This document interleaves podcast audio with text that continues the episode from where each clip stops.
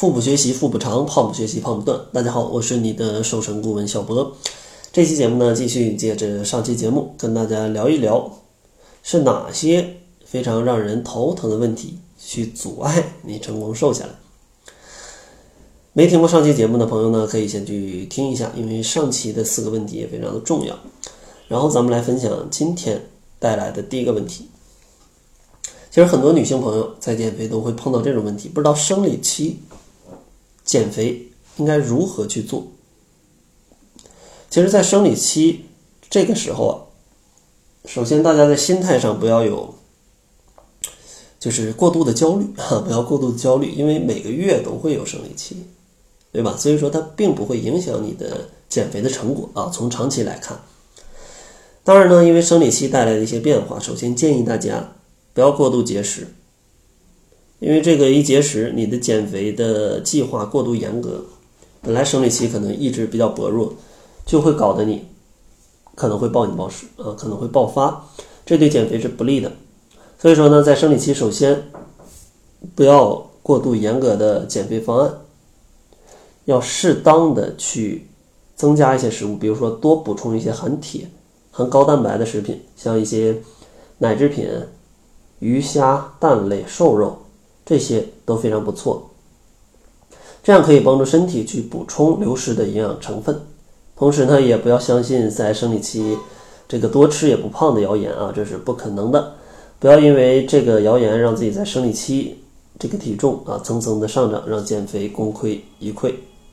同时呢，生理期在运动方面，大家也不用过度的强求。如果你真的不是很难受，那你可以去选择去快走，这样比较，呃，强度比较低的有氧运动。但如果你很难受，那这段时间咱们就好好休息一下，生理期结束再去运动，呃，是没问题的。当然，在生理期，大家可以去做一做瑜伽呀，或者说拉拉呃拉伸一下自己的身体啊，这些都是没问题的。当然，你真的难受的下不了床，那咱们就静养啊，静养就好了。等生理期之后再去减。同时呢，遇到生理期可能体重会有小幅度的上涨，不要过度担心。只要你的饮食跟运动没有太大的问题，生理期结束啊，这个增长的体重是自然而然就会降下去的啊，所以说不用担心。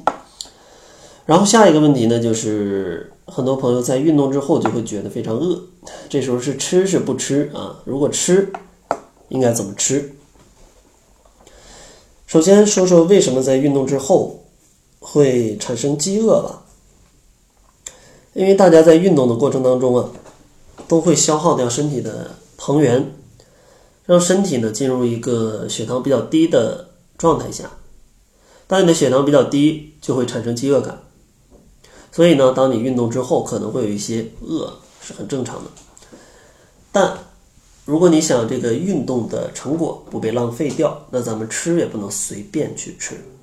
啊，不能随便去吃，建议大家选择一些这种高蛋白的食物，比如说像脱脂牛奶、鸡蛋，或者像一些鸡胸肉，这些食物它的热量不高，饱腹感比较强，可以帮助你修复肌肉，又能增加你的饱腹感，是比较利于在运动之后去吃的。当然也可以吃一份水果，比如说一个拳头这么大小的橘子呀、呃香蕉啊，或者说苹果呀之类的，也是不错的选择。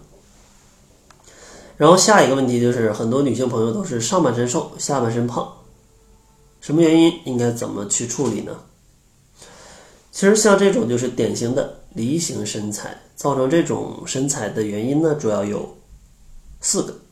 第一个呢，就是因为遗传因素，可能父母都是梨形啊，那极可能这种身材遗传到你的身上。第二种呢，就是因为内分泌紊乱。尤其是雌激素分泌异常，可能就容易导致下半身的肥胖。第三种呢，就是可能习惯性的就翘二郎腿，并且坐着时候非常多，这种坐姿啊，以及你经常坐着，可能会导致腿部的血液循环受阻，时间一长呢，就会导致下半身的肥胖。然后最后一种呢，就是水肿，呃，水肿，长期坐着不动，走路太多或者吃盐过多。都会引起下半身的水肿，所以说呢，想要摆脱这些情况啊，首先你要先克服上面说的这些坏习惯，比如说不要长期总坐着呀，不要总翘二郎腿啊，饮食不要过咸啊，这些都是咱们可以在后天去做调整的一些小习惯。同时呢，大家可以吃一些冬瓜呀、海带啊这样利于消水肿的食物，帮助身体去排出多余的水分。当然呢，你也可以做一些腿部的力量训练，或者说做一些有氧运动。当然，如果你只是单纯的 脂肪太多，还是建议去做有氧运动来去减脂。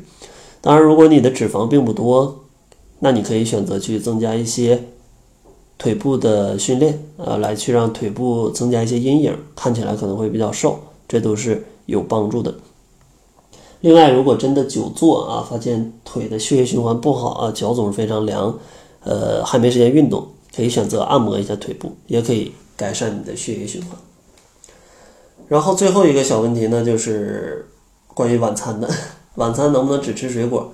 如果只吃水果，对健康有没有什么影响？其实像水果啊，在减肥期间建议每天都要吃，因为它是比较有助于减肥的食物。但是呢，并不建议用水果代替正餐，因为如果仅仅用水果当正餐的话，它可能就会缺少人体一些必需的蛋白质啊，还有一些矿物质啊这些营养成分，对健康是不利的。所以说呢，建议吧，把水果可以放在上午、下午加餐，或者在睡前有点饿可以吃一点水果。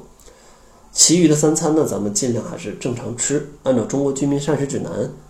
这种食物多样性的原则来搭配你的主食啊、肉菜啊、素菜啊，然后牛奶啊之类的去吃，这样的话会让你变得更健康。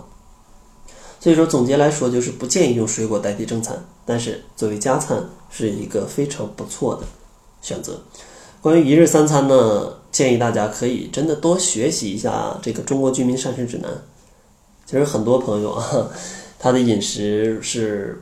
完全达不到中国居民膳食指南这种标准的，所以说学一学这个，对你的饮食的调节，对你的健康的调节都是非常有帮助的。另外呢，要跟大家说一声，我们现在已经放假了，大家想要去加小辉校长的微信，近期呢可能不会通过，我们会在初期上班，所以说呢大家也不要着急，初期之后会陆续的通过。如果想参加甩脂营的朋友呢，也可以关注一下。公众号搜索“小辉健康课堂”，辉是灰色的灰，来了解一下甩脂营的详情。